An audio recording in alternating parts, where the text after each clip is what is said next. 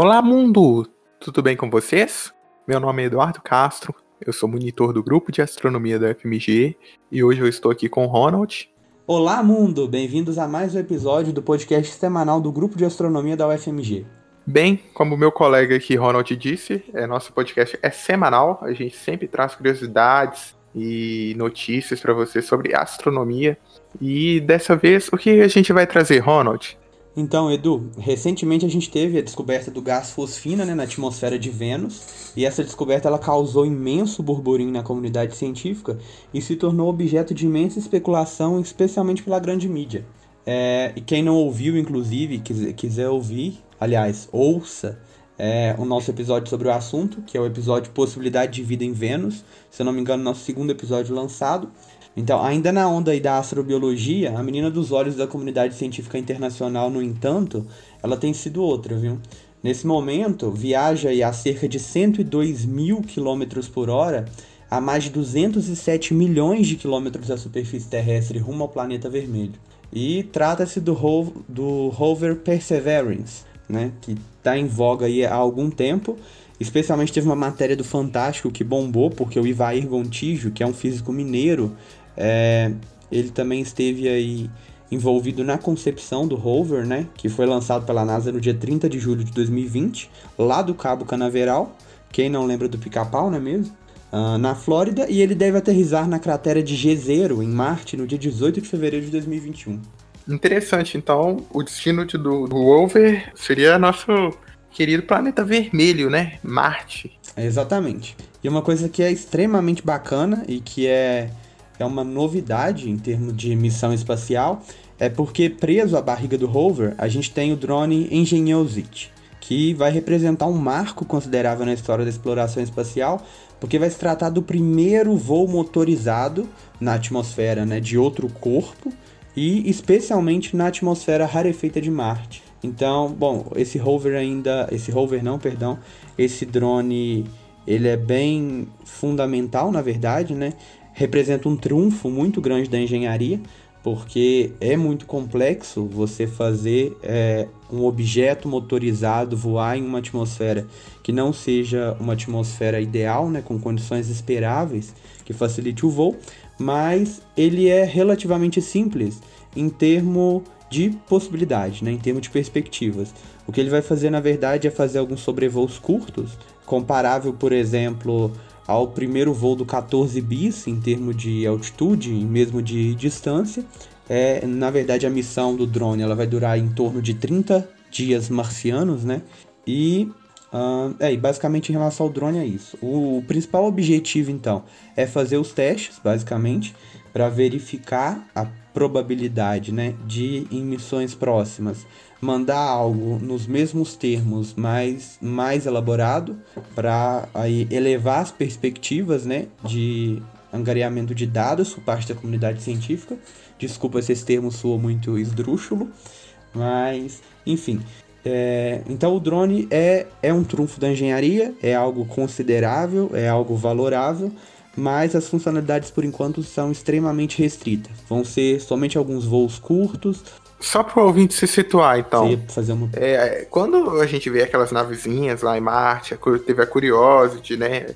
É, a gente manda, tem aquelas sondas que vão para Marte, elas vão lá, são mandadas e fica lá no chão, parado. Esse rover, o legal dele é que ele vai sobrevoar um pouco Marte, ele vai se mover por lá. Isso é evolução, né? Até pouco tempo, pesquisadores tinham medo de mandar coisas para Marte por causa das tempestades de, de areia que tem lá, né? Hoje você vai ter, a gente vai ter aqui meio que um aviãozinho de controle remoto aí, né? Guardado as devidas proporções, né? Que é o drone, né? lá em Marte, né? Exatamente. Então o rover é o Perseverance, ele tem uma, um tamanho considerável, o tamanho de um carro popular, e ele tem uma aparência muito semelhante ao predecessor dele, que é o Curiosity, que ainda está em operação, se eu não me engano, salvo equívoco, né, na superfície marciana desde 2012. E aí o que é interessante, obviamente, é só recapitulando, então o drone, ele na verdade vai usar o rover como um ponto de referência, eu não sei se eu posso usar esse termo, um ponto de ancoramento, então o rover ele serve ali como um suporte para o drone e aí o drone vai realizar alguns sobrevoos curtos em torno do rover. E bom, Então, em relação ao principal objetivo da missão, né, que é o nosso principal intuito com esse episódio aqui, a gente falou que é a menina dos olhos da comunidade científica, especialmente dos, astrobiólogo, dos astrobiólogos, mas por quê? Porque o principal objetivo da missão é justamente investigar alguns processos geológicos ocorridos na superfície marciana e incluindo também entender a possibilidade de habitabilidade em eras passadas e o potencial para a preservação de bioassinaturas em materiais geológicos acessíveis. Então, na verdade, o que a gente quer ver é a perspectiva fornecida por esse rover é justamente a gente poder fazer a análise de rocha e ter a perspectiva, por exemplo, de identificar algum material mais específico de origem biológica ou até mesmo potencialmente encontrar, quem sabe, né, pequenos fósseis de micro-organismos, é, enfim, ou de algum tipo de vida que seja muito específico, que tenha existido de maneira específica no ambiente marciano. Então, é, é, em 2018, a Agência Espacial Norte-Americana, né, a NASA, que foi responsável aí e é responsável pelo planejamento, pelo lançamento é, e pela gestão em geral da missão do Perseverance, é, quem lança, né, quem coordena, quem é, verdadeiramente atua aí remotamente no rover é o laboratório de propulsão AJATA, que é subordinado à NASA, mas enfim, isso não vem muito ao caso. Então, em 2018, a NASA anunciou que o Curiosity, que é o, esse predecessor do Perseverance, que eu acabei de falar, é, que ele tinha é, ele já está em operação desde 2012, né, em Marte, e ele havia detectado na cratera Gale um antigo lago extinto entre algumas rochas ali superficiais de argilito, que é um tipo, um tipo bem específico de argila, que geralmente forma em sedimento de lago, é, ele havia detectado algumas moléculas orgânicas que, assim, se por um lado né, é uma evidência que a gente tem que tomar com um determinado cuidado, não é uma evidência suficiente de que existe ou já existiu vida em Marte, mas por outro lado deixa aí uma possibilidade em aberto. E aí o que é interessante também eu assisti a um documentário há um tempo na Netflix. O problema é que eu não vou me recordar de nome.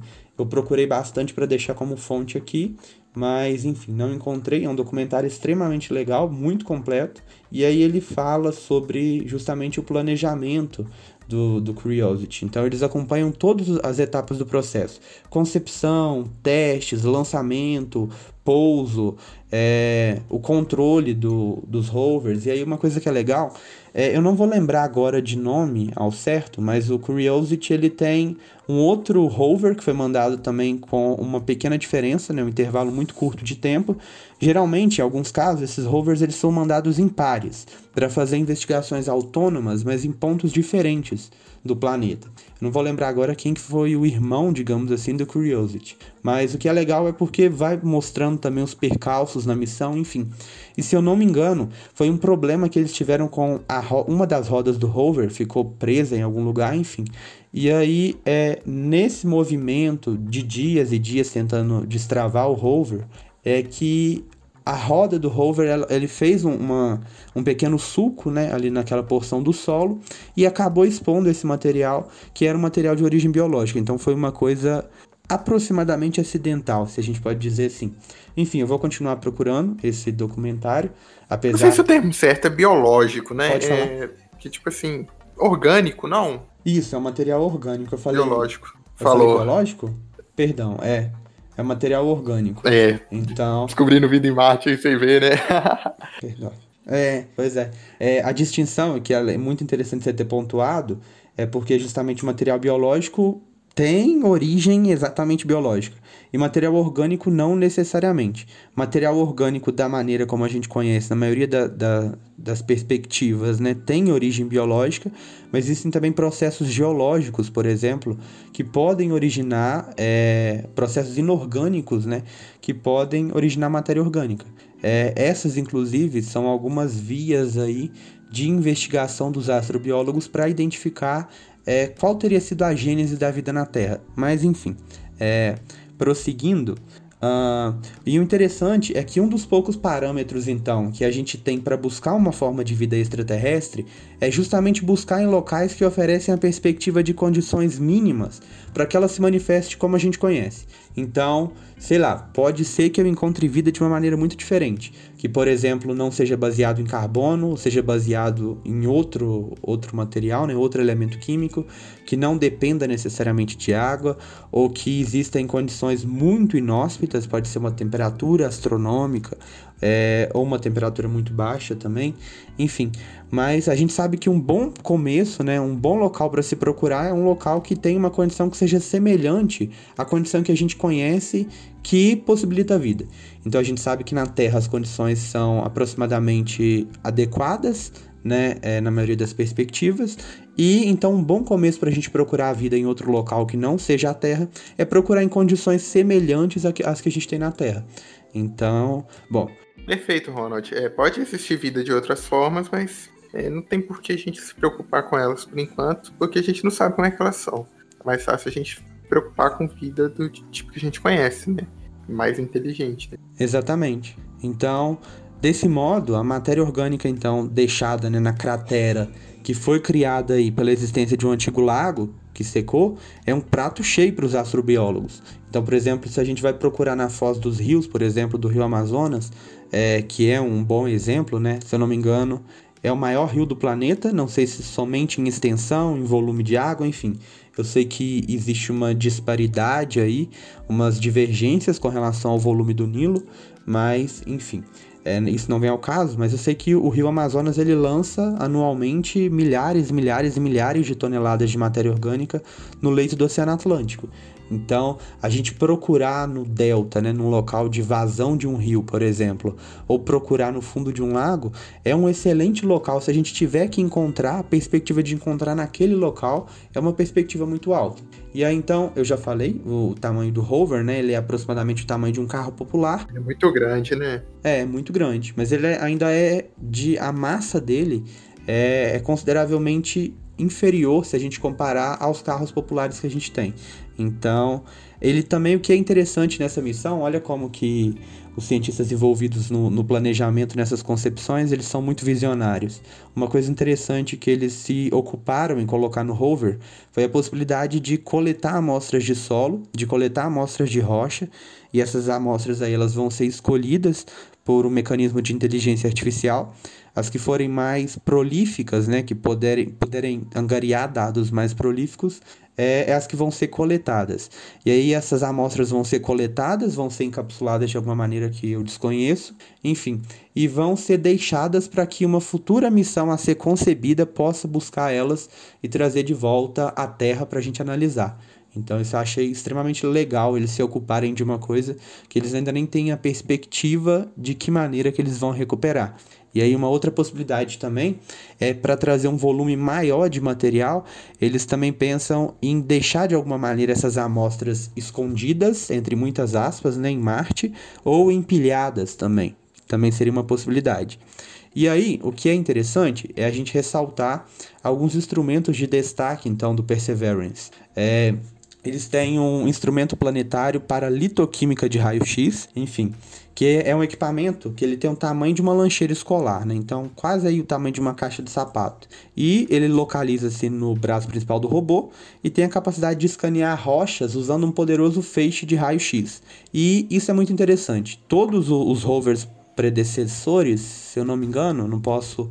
Esse todos aí tem alguma lacuna de incerteza, mas pelo menos os dois últimos eu sei que eles tinham é, um mecanismo de aquisição de dados por meio de leitura de raio-x. Mas o que é diferente, o que é novidade no Perseverance é que esses raios eles são tão finamente focados e eles são tão pouco espessos, eu não sei se, se, se é um bom termo, na verdade são tão estreitos os feixes que eles podem localizar características tão pequenas, mas tão pequenas na rocha, quanto um grão de sal. E isso permite, por exemplo, vincular com muita precisão os produtos químicos detectados é, a algumas texturas específicas. Então, tá, então com essa acurácia do, dessa coleta de dados, a gente pode, por exemplo, só pela textura de uma determinada rocha, é, a gente pode detectar que material que compõe aquela camada da rocha. Outro equipamento também que é muito legal, e esse foi o que eu achei mais sensacional, que ele já é com vista à exploração humana em Marte, é o MOXIE. Ele é do tamanho de uma bateria de um carro popular e ele tem um intuito de explorar o potencial de produção de oxigênio para consumo dos futuros habitantes de Marte, mas também para propulsão a partir do dióxido de carbono. Então a gente sabe que a atmosfera de Marte é composta em mais de 90% por dióxido de carbono, né? O CO2. É, e o intuito, então, é justamente fazer um processo que é um processo relativamente semelhante ao que é feito pelas árvores na fotossíntese, que é converter o gás carbônico em oxigênio puro, tanto para ser armazenado e utilizado pelos posteriores habitantes de Marte, mas também para fornecer propulsão para os veículos de lançamento que possam partir de Marte. Então, por exemplo, se a gente quer trazer alguém de volta à Terra, seria muito problemático a gente levar combustível para que esses futuros astronautas eles possam é, ter propulsão para se desprender da atmosfera marciana e retornar à Terra. Então, uma perspectiva seria levar tanques vazios, por exemplo, com o tempo, é, esses mecanismos, né, como é o caso do MOXIE, por exemplo, que é uma tecnologia que ainda está em, em fase de testes, né, a primeira vez que vai ser experienciada, possa preencher esses tanques completamente com oxigênio líquido, de maneira que esse oxigênio possa ser utilizado como propulsor.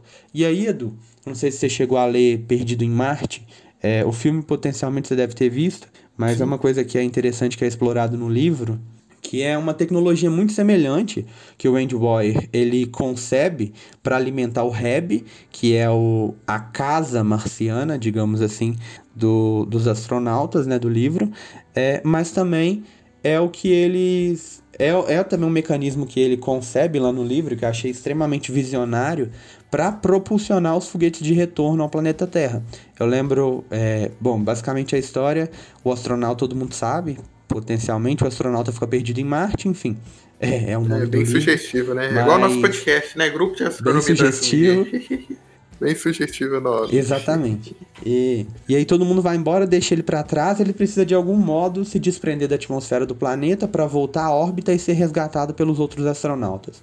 E aí o que ele faz é viajar milhares de quilômetros, não tenho certeza do número, é, pelas planícies de Marte, até chegar ao local de lançamento, né, do, tipo, ele estava em uma missão espacial, a próxima missão é, de seres humanos que fossem a Marte, depois da dele, o veículo já estava lá, preenchendo os tanques com oxigênio para trazer esses futuros astronautas de volta à Terra. Então ele viaja até lá para inspecionar se já tem oxigênio suficiente para ele voltar sozinho. Enfim, eu sei que ele tem que reduzir astronomicamente a massa do, do foguete para conseguir ser lançado com a quantidade minguada de, de combustível, mas é, basicamente é isso. Sei, combustível também não é um termo.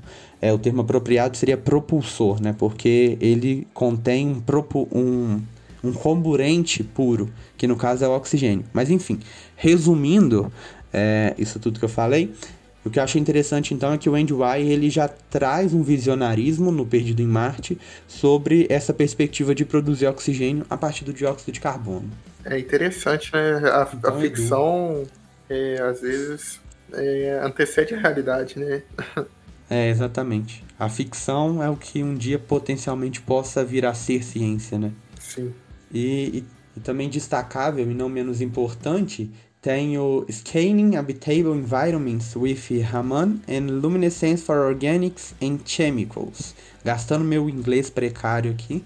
Então, o apelido, se a gente pega as iniciais, o apelido é o Sherlock. E o Sherlock ele vai ser responsável por pesquisar matéria orgânica e minerais que foram alterados por ambientes aquáticos e que podem ser sinal de vida microbiana passada com o uso de espectrômetros, um laser e uma câmera. Então, também é, é um mecanismo extremamente sensível, extremamente tecnológico e que vai ser utilizado aí para potencialmente, quem sabe, trazer à luz da ciência, né? É uma das principais dúvidas que assola a humanidade aí há séculos. Bem, é, agradeço bastante, Ronald, foi bem esclarecedor. Até gostaria de falar, pra, caso alguém tenha ficado confuso, é, o que as, as sondas que a gente mandou para Marte é, elas se movem. A Curiosity se move, porém não chegam a voar, né, Ronald? É, eu acho que a gente tem muita coisa aí nova é, aí na rover, como a gente disse. Como é que é? Tem algum recado final, Ronald? Então, rapidão, a gente falou aí sobre o Andy Boy e uma frase muito considerável do Oscar Wilde, que eu gosto pra caramba, que foi uma frase que ele usou no ensaio A Decadência da Mentira, que ele fala, né, que a vida limita a arte. Então é isso. é aí a ciência imitando a literatura, né? imitando a perspectiva é, científica. Então, é isso, é a ciência imitando a literatura, é, imitando a perspectiva fornecida pela literatura de ficção científica. E até mais, mundo. A gente se vê aí nos próximos episódios do nosso podcast semanal do Grupo de Astronomia da UFMG. Valeu! É isso. Agradeço ao professor Renato, ao professor Fernando e à UFMG pelo espaço. Agradeço a você, ouvinte, por ser o motivo do nosso trabalho estar aqui conosco. E até a próxima, mundo.